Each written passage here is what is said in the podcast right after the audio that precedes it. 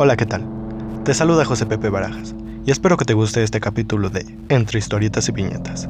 Síguenos y recuerda, quien no conoce su historia está condenado a repetirla.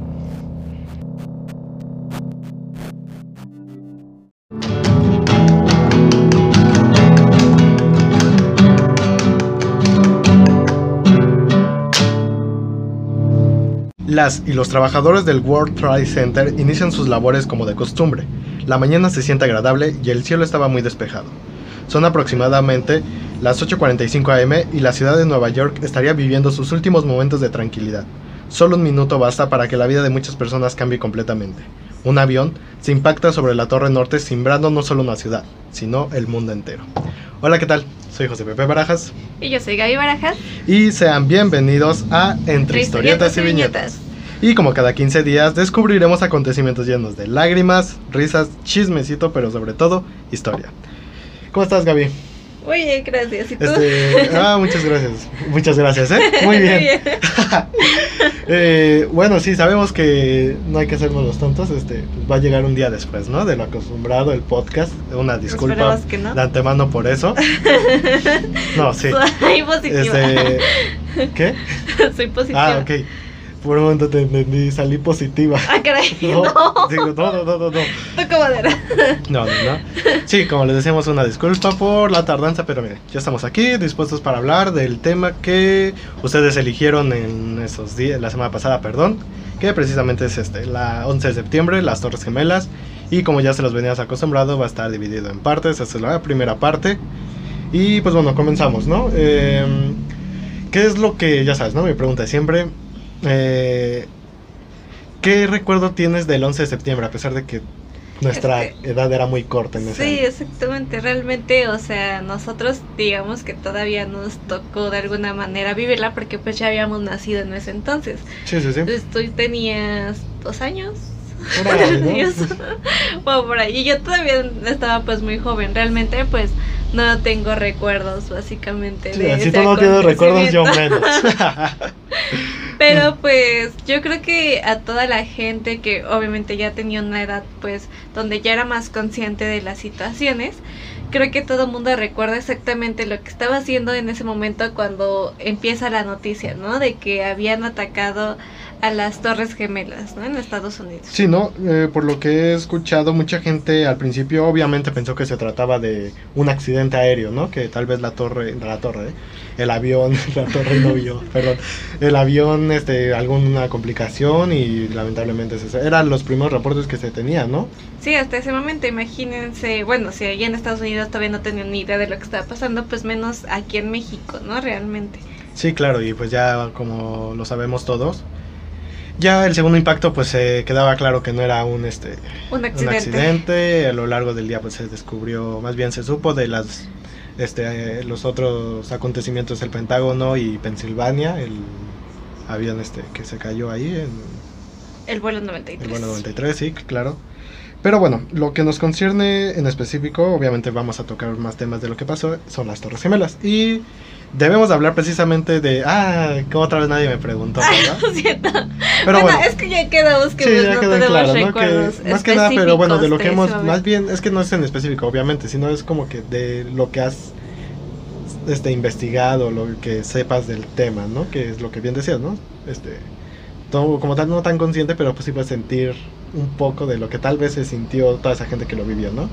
Claro, pues ahorita ya que estamos pues más grandes, ya nos damos cuenta de todo lo que conllevó ese acontecimiento. Y sí, ¿no? Lo primero que pienso cuando me dicen el 11 de septiembre es justamente el ataque de las Torres Gemelas, aunque no somos del país, vaya, pero creo que en todo el mundo dejó huella esa fecha, ¿no? Sí, claro.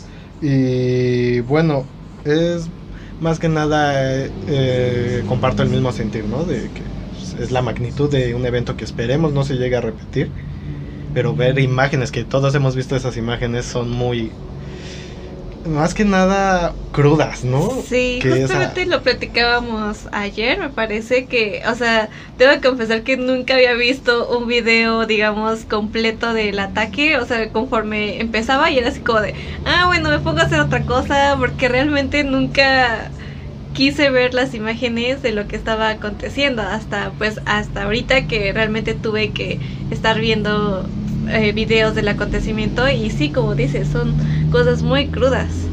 Sí, claro. Y es cuando tenemos el... eh, debemos de hablar, perdón, más de cómo empezó todo esto, ¿no? Y para eso nos remontamos ahí por las décadas de los 60, inicios de los 60, Ujú. eh, que es cuando el concepto es creado por un grupo de empresarios de la época, junto con el gobernador de ese entonces de Nueva York, para empezar a construir lo que sería el complejo que empoderara la economía de los Estados Unidos, ¿no? Sí, exactamente. Ya en ese entonces, bueno, si nos ponemos a pensar desde la planeación, fue un poquito antes, fue en el 53, si no mal recuerdo, donde empezaron a hablar justamente de que Estados Unidos necesitaba un centro de oficinas donde se concentrara así que este tipo de, ¿cómo decirlo? De empresas. De, o sea, que su economía tuviera un lugar representativo, ¿no? Donde todos los negocios fueran a ese lugar y justamente es cuando se empieza a platicar sobre la idea de construir este complejo, ¿no? De edificios.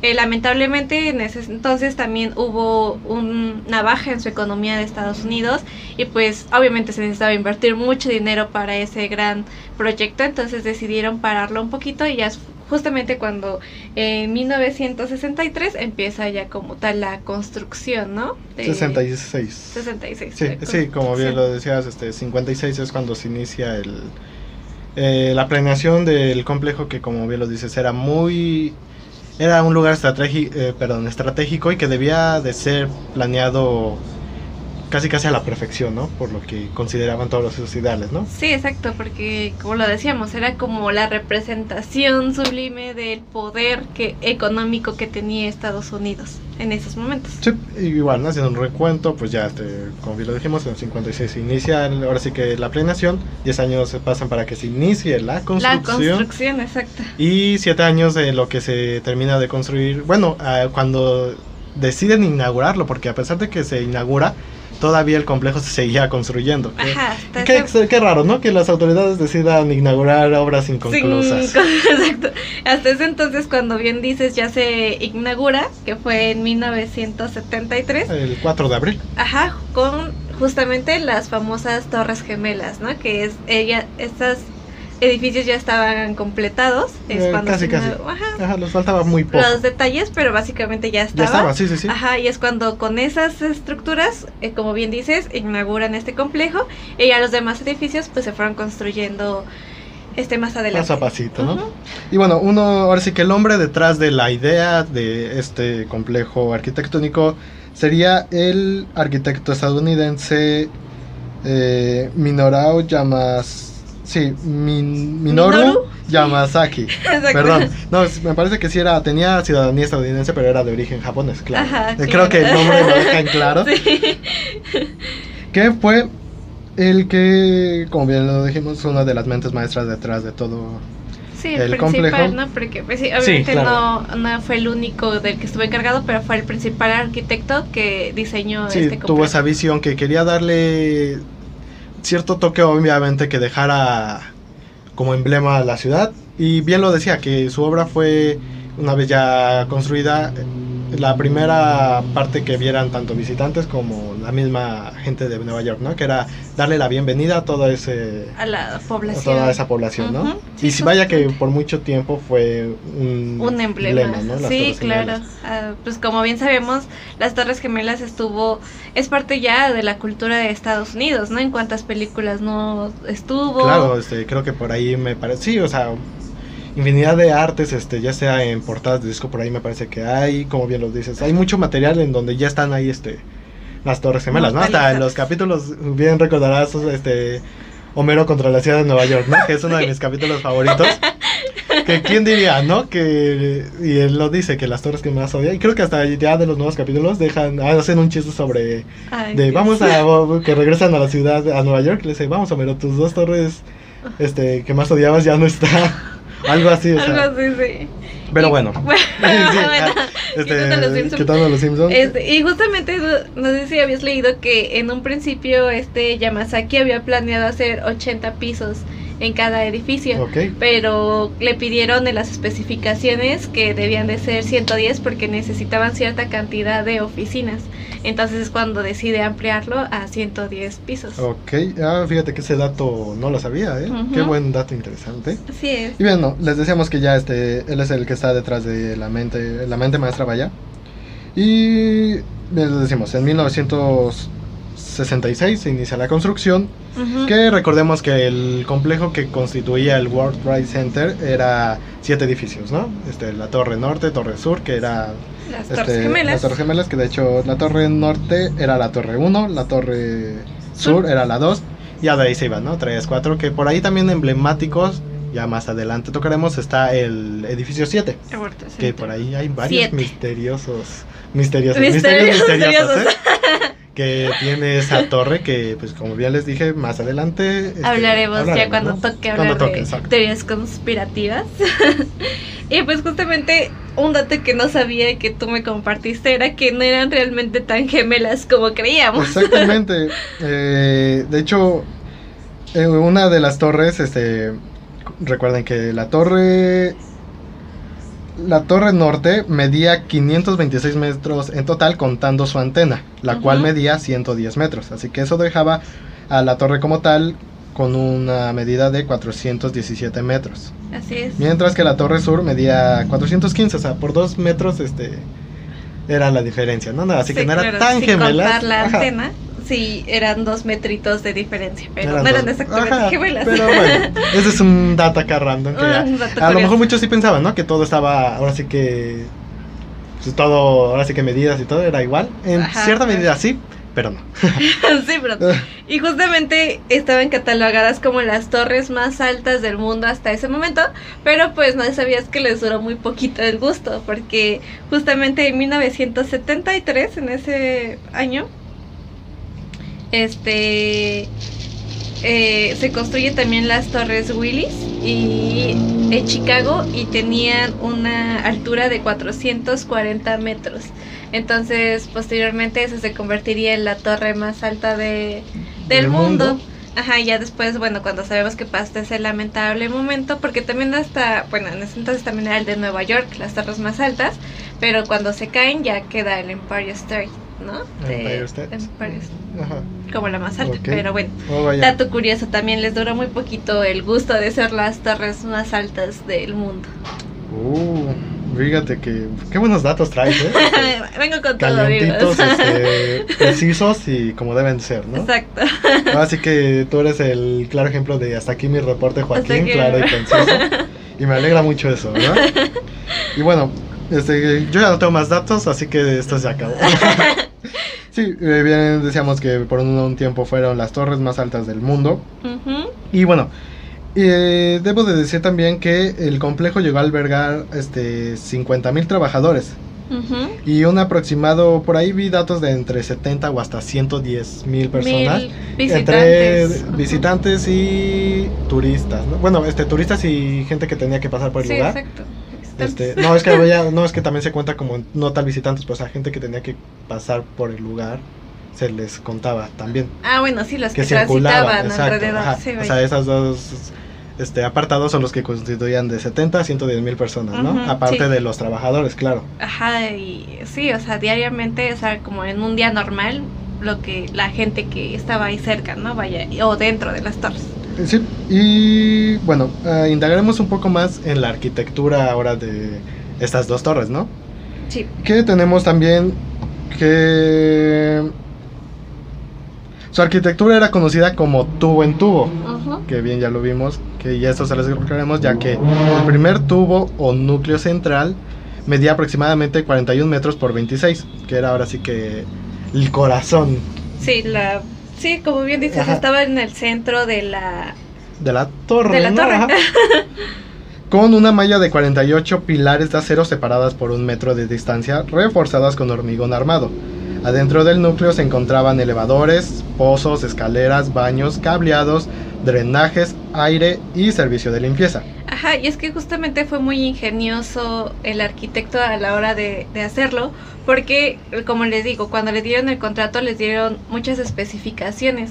Entre esas era como que ya les comentaban, estaban cierta cantidad de oficinas y también justamente por eso fue que planeó hacer este tipo de construcción que se llama tubo por tubo, porque se supone que todas las vigas donde se concentraba el peso estaban alrededor y no había vigas de soporte en medio, entonces dejaba en medio del edificio mucho espacio para aprovechar para alcanzar el número de oficinas que le estaban pidiendo. Entonces fue, como, fue de lo más nuevo en Oh, ya se nos estaba yendo ese dato que precisamente, eh, precisamente te comentaba ese rato de el tal este Minoru que eh, indagando un poquito más en su historia tiene cierta este, mala suerte con sus edificaciones, ya que tuvo igual otros complejos ambiciosos, pero la mayoría de estos nos les sorprenderá saber que fueron este demolidos. Sí, demolidos. Antes de las Torres Gemelas, después de las Torres Gemelas, fueron, así que antes fue un mal augurio, ¿no? Porque eh, fueron bien pensadas, claro, pero por las circunstancias sociales y demás que no estuvieron ahora sí que a su favor, a su favor este, hicieron que sus obras este,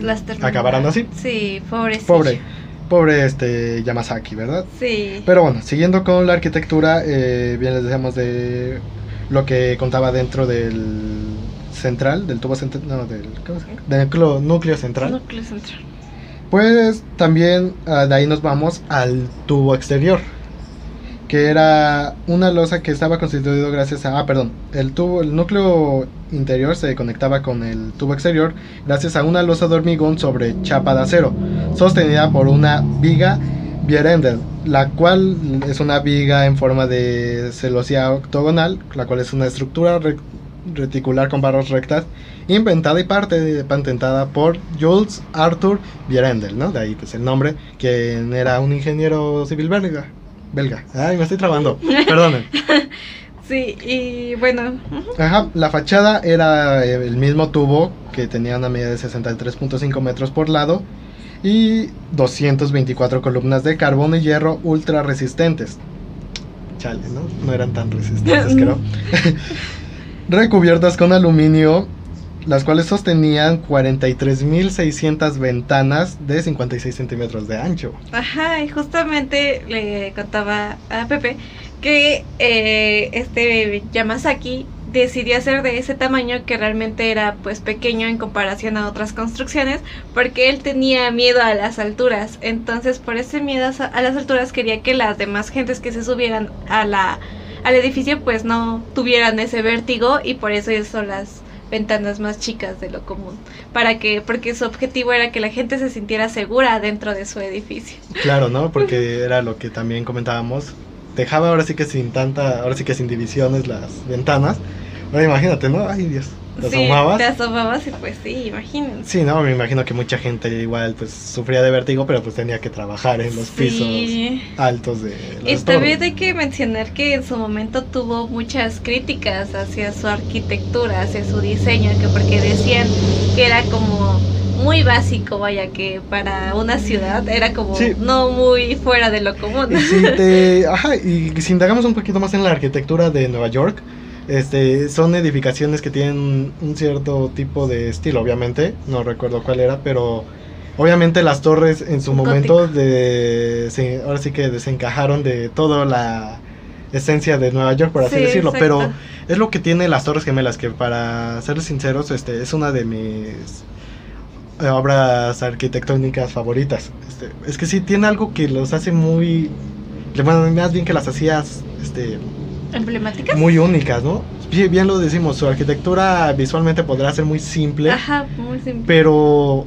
te pones a analizar, ver fotos e indagar un poco más en cómo está constituida y es una chingonería. Eran una chingonería todo el concepto. Sí, porque justamente era lo que te platicaba, tenían su propio sistema de, ay, ¿cómo se dice? Para cuando los sismos, de amortiguadores de hecho, hicieron varios experimentos donde ponían a gente más o menos en una estructura para ver cómo sería el movimiento de, la torre y cómo la gente iba a verse, ¿cómo decirlo?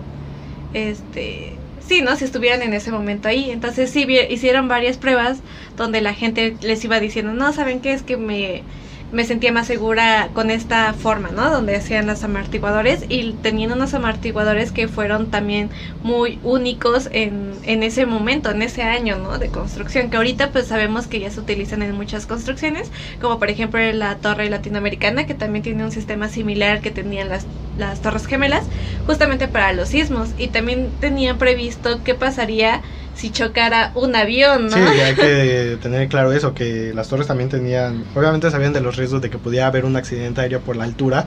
Exacto. Y de hecho, según, bueno, no según, o sea, sí se había constituido un sistema que resistiera un accidente de ese tipo. Ajá, sí, pero pues nunca se imaginaron, o sea, véanlo de esta forma, o sea, sí tenían la idea de que pudiera chocar un avión, pero no por las circunstancias las circunstancias que pasaron, pasaron, exacto. Ellos lo estaban viendo pues como un accidente que sí era una probabilidad, estaba ahí y lo tomaron en cuenta a la hora de la construcción para que pudiera aguantar, pero pues obviamente nunca nadie se imaginó que fuera a impactarse directamente hacia las torres, ¿no? Y bueno, varias cositas que dieron para que se cayera el edificio que más adelante ya tocaremos. Sí.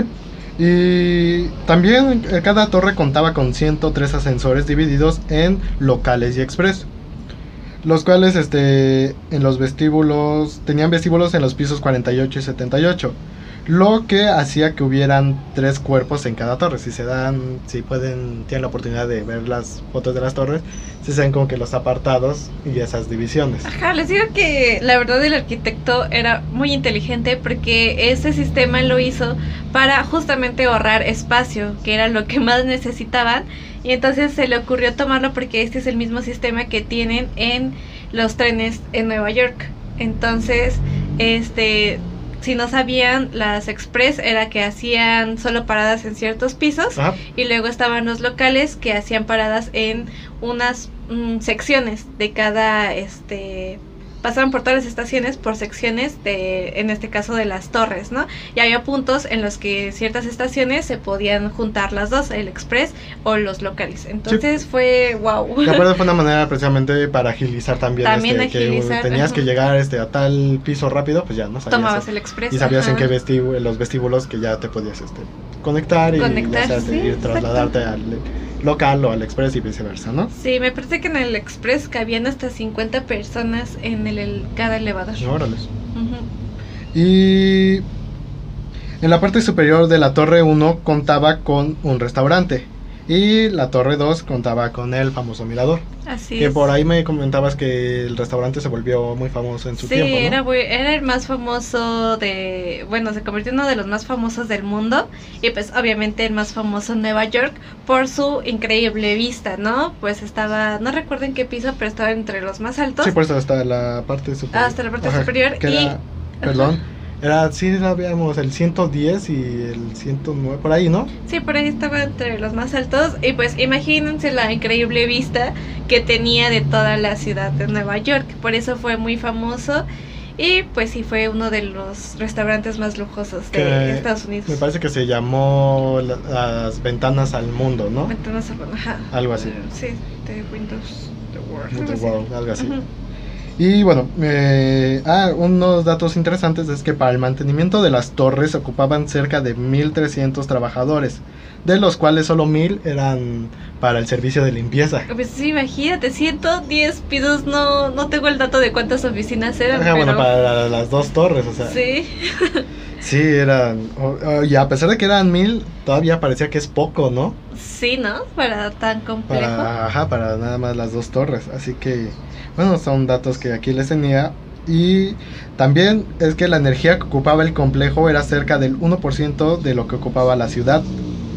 El vestíbulo de cada torre tenía acceso directo con un centro comercial que tenía cerca de 60 tiendas y desde ese lugar la gente podía acceder al metro. Oh, o sea, sí, estaba súper bien conectado. Sí, o sea, recordemos que 10 años obviamente debió de dar una obra bien planeada que sí lo fue el World Trade Center. Ajá, que como bien decíamos, pues era un complejo de varios edificios. Y pues los demás edificios fueron construidos a principios de 1970 Ujú. y el World Trade Center 7, que es el que más adelante hablaremos, que contaba con 47 pisos, se construyó en 1980. Así es. Y otros datos, tuvo varios este sucesos este complejo Y también nos remontamos a 1974. Recordemos que tenía poco de haberse inaugurado como tal las torres y todavía se estaban terminando de Ahora sí que darle los detalles finales, ¿no? Hasta ese año. También hay que recordar que hubo mucha gente que estuvo en contra de la construcción de las Torres Gemelas, porque en el área donde se construyó era un área que se llamaba Radio Row, que era eh, un lugar de que funcionaba como hogar de muchos comercios pequeños y, y, obviamente había personas que vivían ahí. Entonces imagínense cuando les dicen, no, ¿saben qué? Pues básicamente vamos a, a correrlos de aquí porque tenemos en mente este gran Espérate, complejo. ¿me estás diciendo que gobiernos llegan y te dicen, ¿sabes qué? Aquí vas a construir eso, te tienes que ir a la chingada. Así es. es algo muy... Es algo muy raro, sí, casi no, pasa, pero pues lamentablemente esto sucedió para la construcción de las oh, Torres Gemelas. Demonios. Y pues la gente se unió, este hizo pues y hay pequeñas huelgas para pues decir que estaban en contra de la construcción.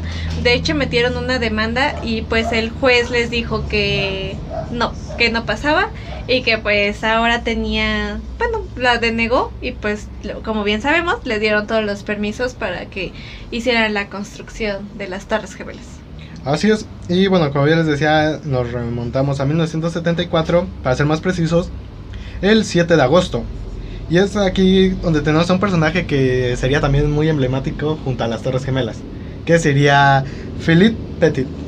Eh, un artista fonámbulo francés que haría lo nunca antes imaginado. Mediante un cable de acero unió, por así decirlo, las Torres Gemelas y caminó en la cuerda sobre el vacío que había entre ambas. O sea, fue un suceso que de seguro.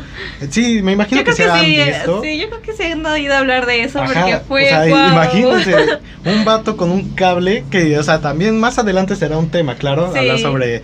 Pero hay que recargar que fue lo hizo de manera pues ilegal. Obviamente no tenía permiso para hacerlo. Que de hecho igual no, mejor les voy a dejar ese dato para cuando hagamos ese capítulo. Sí. Pero, o sea, sí, obviamente tú como hace cuenta que, imagínate, eres trabajador del World Trade Center, te despiertas el 7 de agosto, vas y ves así, pues es una mirada al cielo, ¿no? Y a la madre, hay un vato ahí con un cable. Sí. Sí, o sea, fue un suceso muy... Muy impactante, emocionante que decirlo porque pues fue algo extraordinario en la vida de, como bien decías, de un empleado, de alguien que pasaba por ahí diario y de repente encontrarse eso. Y justamente hay que decir que duró pues bastante tiempo, 45 minutos, el acto de este francés. De Philippe. Pero bueno, ya no diremos más porque... Porque ya lo veremos en un, próximo capítulo. y también no fue el único evento extraordinario en las Torres Gemelas. Lo dices por King Kong, ¿no? También, pero no. Eh, iba a decir que en 1977, George Willing, que era un fabricante de juguetes, también nadie sabe muy bien por qué, pero se le ocurrió un día ir a escalar la, una de las torres gemelas. Y también en 1983, en el Día de los Caídos, que es un, creo que se celebra el tercer sábado o domingo, si no me equivoco, de mayo, que es pues en honor, como bien lo dice su nombre, a los caídos durante pues las diversas guerras que se ha visto Estados Unidos, ¿no? Y se hizo, si no mal recuerdo, a partir de la Segunda Guerra Mundial, ya se empezó a conmemorar como año con año.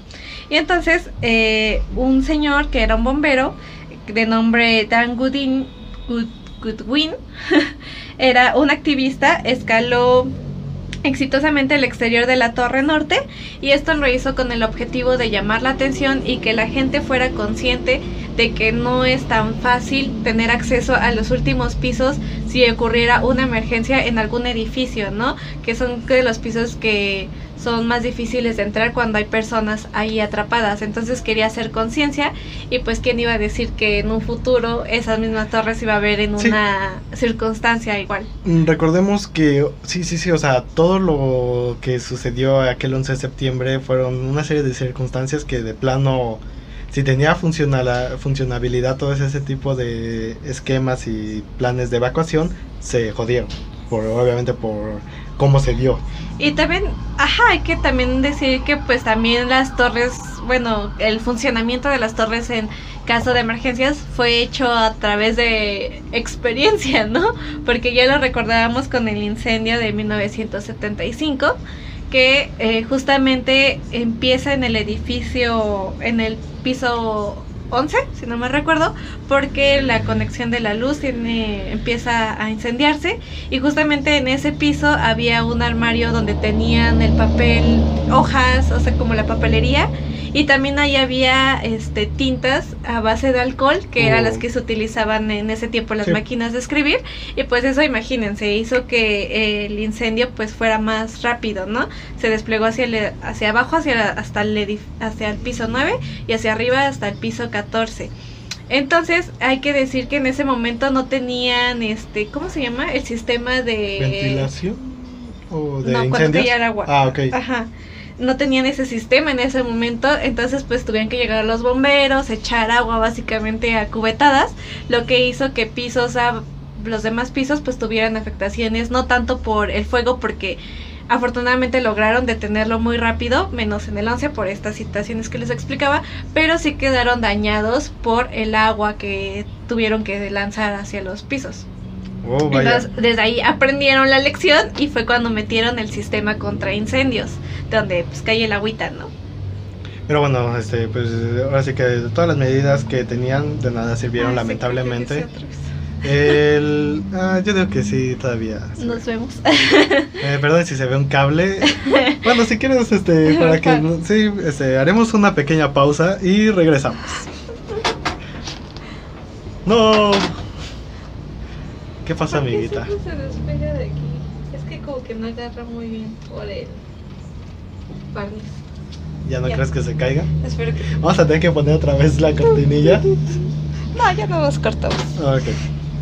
Y hemos regresado. Y regresamos, claro que sí, hemos regresado. pues, ah, Lo que les mencionábamos, ¿no? Que se aprende a través de la experiencia y es cuando ya tienen estos sistemas de contraincendios, pero pues obviamente también hubo algunos daños en eh, Sí, claro. Y bueno, creo que ya es momento de hablar del primer altercado que al parecer de seguro igual y hay gente que no sabía qué pasó, pero hubo un atentado antes del 2001. Así es. Que eso fue en 26 de febrero de 1993. Así es. Este, ¿qué, ¿Qué datos nos tienes de aquel día, pues justamente fue que hubo un, un joven de nombre... Ay, Dios.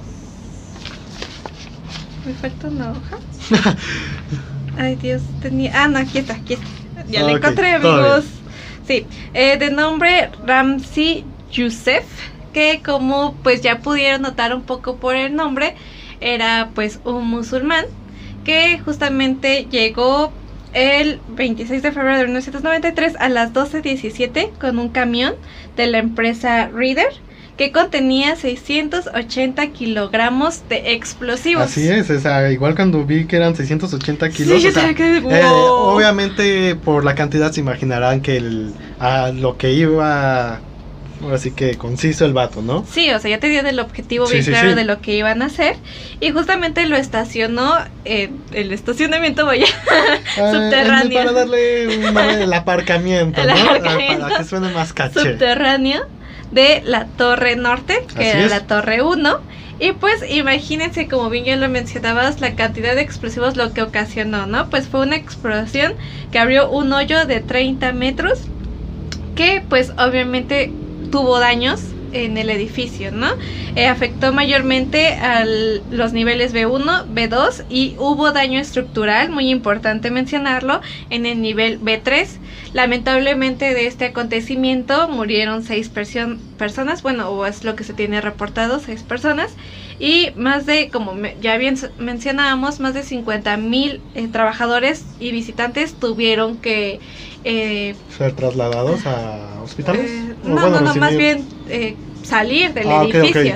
Y justamente mencionan que a partir de esa explosión pues se fue la luz, eh, las escaleras no tenían luz, la gente bajó básicamente a oscuras. Tientas. Ajá, y fue que de hecho hubo, se tardaron como más de dos horas en desalojar completamente el edificio por estas circunstancias. Y como bien decía, a partir de ahí también volvieron a aprender otra lección y colocaron luces que no necesitaban o no estaban conectadas a la corriente del edificio para que en un caso mm, similar o de algún siniestro, es, las escaleras sí pudieran tener luz y la y fuera más hábil el desalojo de las personas. Y claro, hay que dejar ya conciso eso, que era el primer aviso de que algo más grande podía venir, porque de hecho tienes el dato de, obviamente, la misión y quién estaba detrás de este ataque del 26 de febrero. Ajá, ya cuando lo, porque escapó eh, en ese momento este Rams Youssef escapó, pero pues obviamente Estados Unidos ya lo tenía en la mira, lo atraparon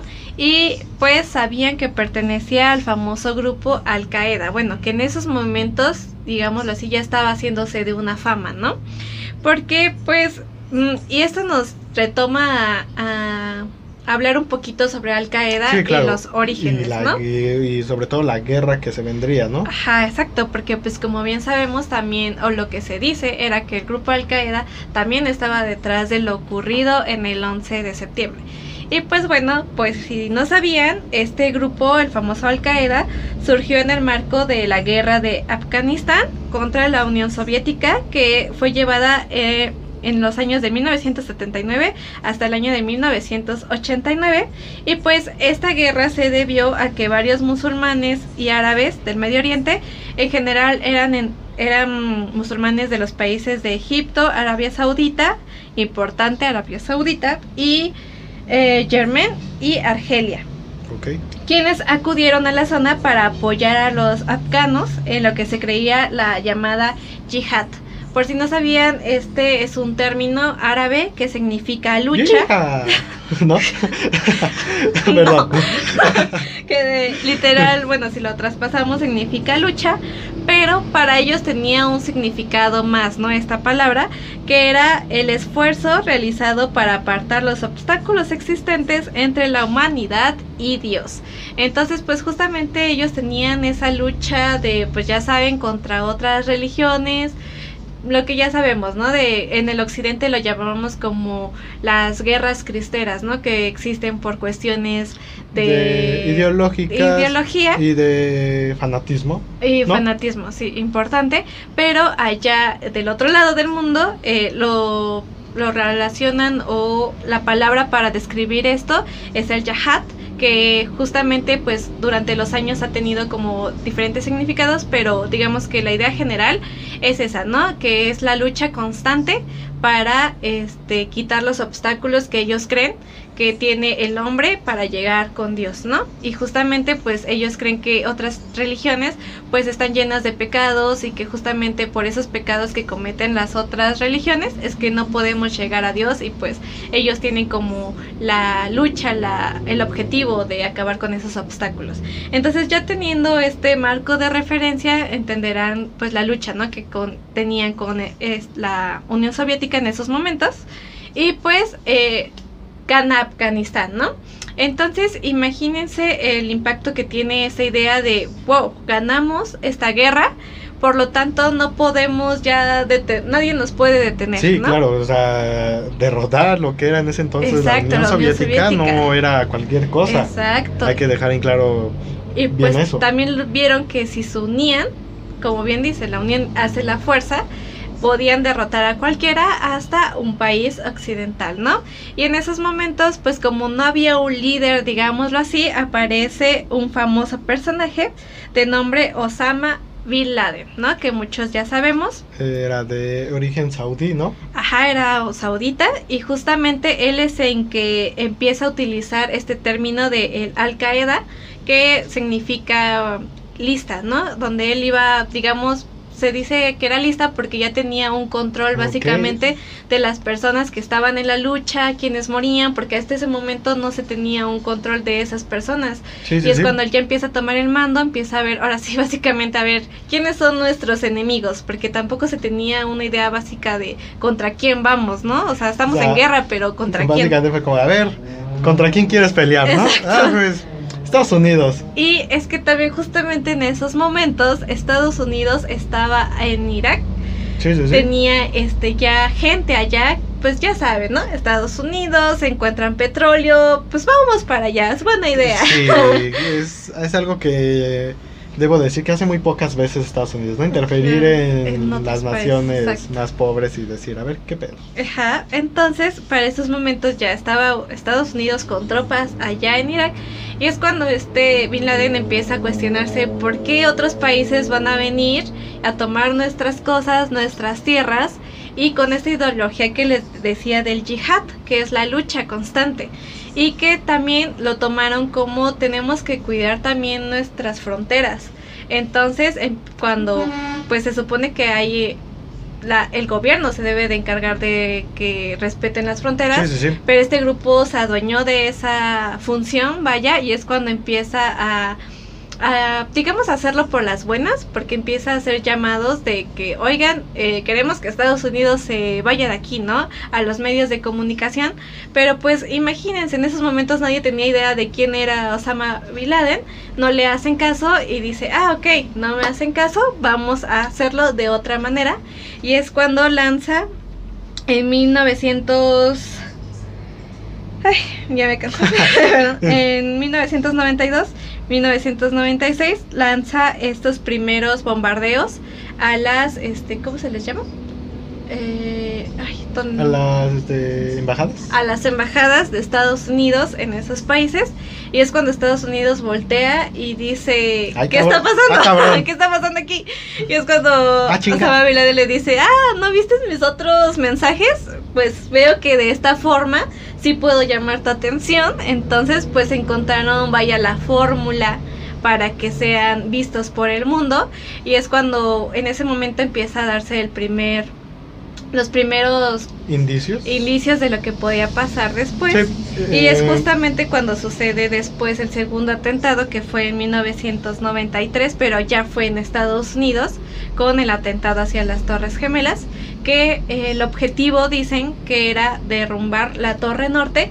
Donde fue la explosión. La explosión para que de, al mismo tiempo derrumbara la Torre sur. Así que quería hacer un efecto dominó a gran escala, ¿no? Así es, pero, o sea, desde ese momento ya se tenía la idea eh, que ellos querían hacer. Eso hay que dejarlo muy bien claro, ¿no? Y rescatarlo, o sea, ya era la primera alarma de que el objetivo era derrumbar las dos torres, no solo una. Así es. Y bueno, eh, también uno, un momento que quiero rescatar de sobre Al Qaeda es eso mismo, ¿no? Que no vamos a defender claros las intenciones del grupo, pero bien lo mencionas, llega fuerza extranjera a invadir tu país y te empieza a saquear, pues obviamente... ¿A quién le va a gustar? No, sí, exacto, te va a dar coraje, pero también recordemos que muy... En esa, ahora sí que en el, el otro lado del mundo, pues la manera de pensar las cosas como que se va al extremo, ¿no?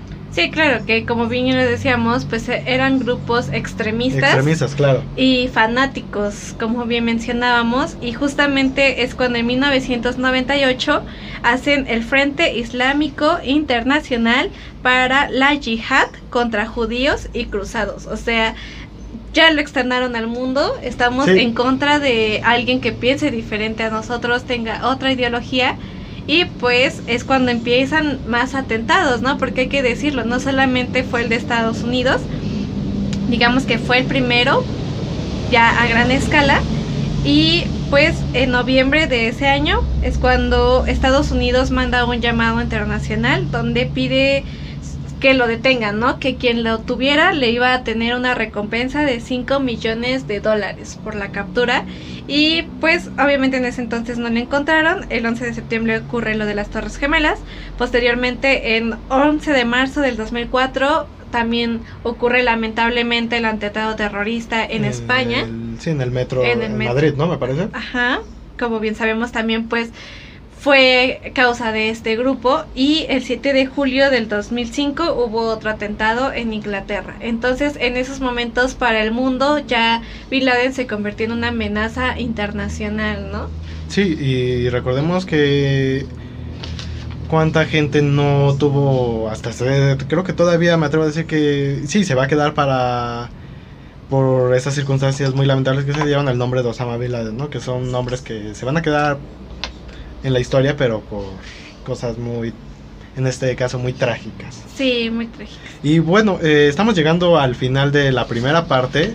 Que bueno, se los dejaremos picados porque la segunda parte es donde le entraremos de lleno al chismecito del ah, bueno, ¿no? Que es este eh, Pues ya conspiraciones. del atentado, este, conspiraciones y también lo que pasó después de las Torres Gemelas, Exacto, ¿no? Las consecuencias. No solo obviamente quedó en el 11, ¿no? Sino que, como bien lo mencionas, lo que siguió después de aquel atentado y lo que cambió completamente, no solo en Estados Unidos, sino a nivel En el mundial. mundo, sí. Y- Y, pues ya eh, esperemos que con esta información de Al Qaeda les haya quedado un poco más claro los antecedentes o del por qué esta guerra entre Estados Unidos y pues musulmanes y pues lo que llevó a los musulmanes a atacar las Torres Gemelas, ¿no? Y sí, ¿no? Como bien mencionamos, eh, en el próximo capítulo, más bien la segunda parte, continuaremos con todo eso que también les llama la atención y sobre todo también eh, indagaremos un poco en esas... ¿Qué se les llama? Pues sí, ¿no? Casualidades que surgieron en el ámbito pop, en series, películas Sí. y demás. Que, ah, y sobre todo también un personaje de la FBI que fue muy, este, es- fue clave, que tal vez este personaje pudo, si lo hubieran escuchado, pudieran haber evitado esta tragedia. Sí. Pero con eso los dejamos. Y también sería bueno que nos dejen en la caja de comentarios las conspiraciones que ustedes conozcan para pues Sí. a ver si hablamos también de ellas, Claro, ¿no? Algunas que no Este, conozcamos. ya- porque eh. son muchas. O sea, también como bien lo mencionas, tú no puedes ver un video de lo que pasó. Yo en las noches no puedo ver videos del 11 de septiembre. O sea, sé que la voy a pasar muy mal si veo en las noches el este todo lo que pasó aquel día. Ahora sí que debe de ser con luz, este tal vez en compañía o no, pero que sí debe de ser en el día para que pueda ver y analizar las imágenes. También por eso nos costó un poquito de trabajo este Aparte reunir es toda la mucha información. información, Sí, mucha claro. información. También por ahí les vamos a estar dejando un link con fotografías que me parecieron muy hermosas sobre las Torres Gemelas Claro, para que vean oh su majestuosidad. es que sí, era lo que decíamos, tal vez a mucha gente le parecía, o tal vez hasta la fecha le parece muy simple lo que fue la arquitectura, pero cuando ves todas ese tipo de imágenes, o sea, realzaba la belleza ya De tanto de. Nueva York Sí. como de las mismas torres. Sí, sí, sí. Por ahí también se les dejamos para el link para que chequen estas imágenes. Y bueno, por ahorita sería todo. Y Muchas gracias por vernos. gracias por y vernos, esperen claro. con ansias el siguiente Este, capítulo. suscríbanse, que es muy importante para nosotros y denle like si les gustó. Así es. Y bueno, como ya lo dijo Gaby, eso es todo por el momento y nos vemos en el próximo episodio. Y la frase, no podemos decir Ah, frase. claro, ¿verdad? recuerden, quien no conoce su historia, es su historia. Otra vez va. Y recuerden, quien no conoce su historia está condenado a repetirla. Hasta luego. Nos vemos. Vaya, qué cosas.